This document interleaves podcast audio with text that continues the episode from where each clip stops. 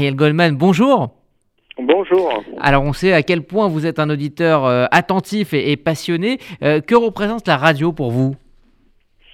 À la radio, c'est d'abord c'est toute ma jeunesse parce que c'est vrai que je fais partie de cette génération qui euh, n'a pas connu euh, les téléphones portables, les mobiles ou la télévision à, à 35 chaînes.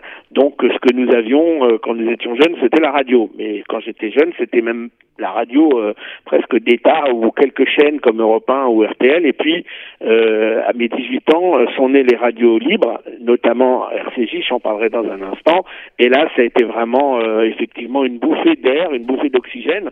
On a découvert euh, des musiques, on a découvert des talents, on a découvert euh, euh, tout un univers qui était finalement caché dans les 45 tours. Et c'est pour vraiment les personnes de ma génération quelque chose de très important. Et puis c'est encore un un, élément du quotidien. Euh, le matin, quand je me lève, une des premières choses euh, que, que, je fais, c'est d'écouter la radio.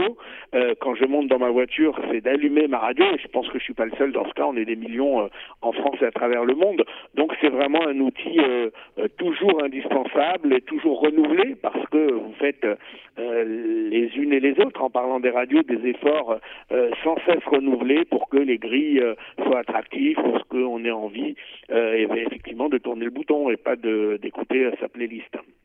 Alors vous le disiez euh, il y a un instant, RCJ euh, euh, fête ses 40 ans. Quelle est l'importance d'une radio comme RCJ au cœur de la communauté juive de France? Historiquement, elle est très importante et puis elle continue de l'être parce que effectivement RCJ, euh, radio de la communauté juive, était son premier nom, a été la première radio institutionnelle et elle est restée la seule parce que euh, dans le paysage euh, de la radio juive en France, en tout cas à Paris, eh bien la seule radio qui émane d'une institution en l'occurrence le Fonds social juif unifié, c'est RCJ. C'est la seule radio qui n'a pas changé de main euh, depuis euh, sa création. Euh, ça a toujours été le Fonds social juif unifié qui en a été le propriétaire et le responsable. Et puis j'ai envie de dire que c'est un peu la radio de service public de la communauté parce que évidemment quand une association crée une radio et, alimente une radio eh bien ce n'est pas pour en tirer un profit mais c'est pour en faire un outil de de service public et pour rendre service aux associations. Et on voit au travers des programmes qui sont diffusés sur euh, RCJ, on voit notamment au travers du mois de la Tzedaka l'importance de cette radio.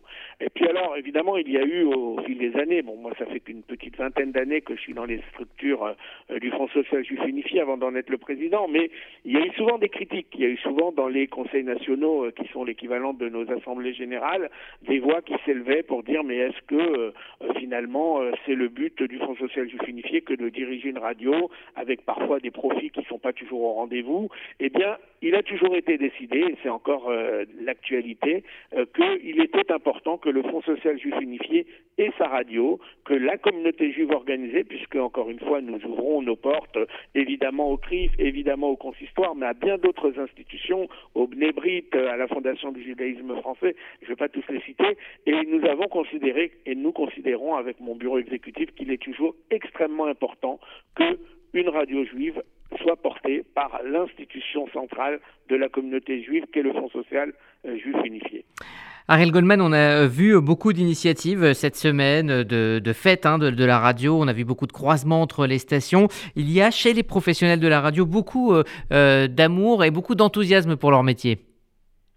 Oui, ça fait plaisir à voir. Alors ça, c'est valable effectivement pour, pour toutes les radios, j'ai envie de dire toutes les obédiences confondues. Euh, il y a cet amour de la radio, il y a cette envie d'innover, euh, mais qui est très aussi profondément juive. Euh, le grand rabbin de France, mon ami Chaim Corsia, que je salue et, à qui je souhaite bon courage pour dimanche et une belle élection, eh bien, a, a souvent tendance à dire que le, le judaïsme professe ce renouvellement et que chaque jour dans nos prières, nous demandons à Dieu de faire le renouvellement, qu'il renouvelle la création du monde. Alors nous, nous renouvelons pas la création du monde, mais les radios se renouvellent sans cesse parce que euh, il faut en même temps garder sa ligne, euh, sa, tendance, son éthique, et puis en même temps, euh, bien attirer de nouveaux publics, ne pas lasser le public habituel. Donc c'est ce renouvellement permanent qui fait la force euh, de la radio RCJ et des radios euh, en général, qu'elles soient juives ou non, et qu'elles soient dites libres ou qu'elles soient euh, de groupes,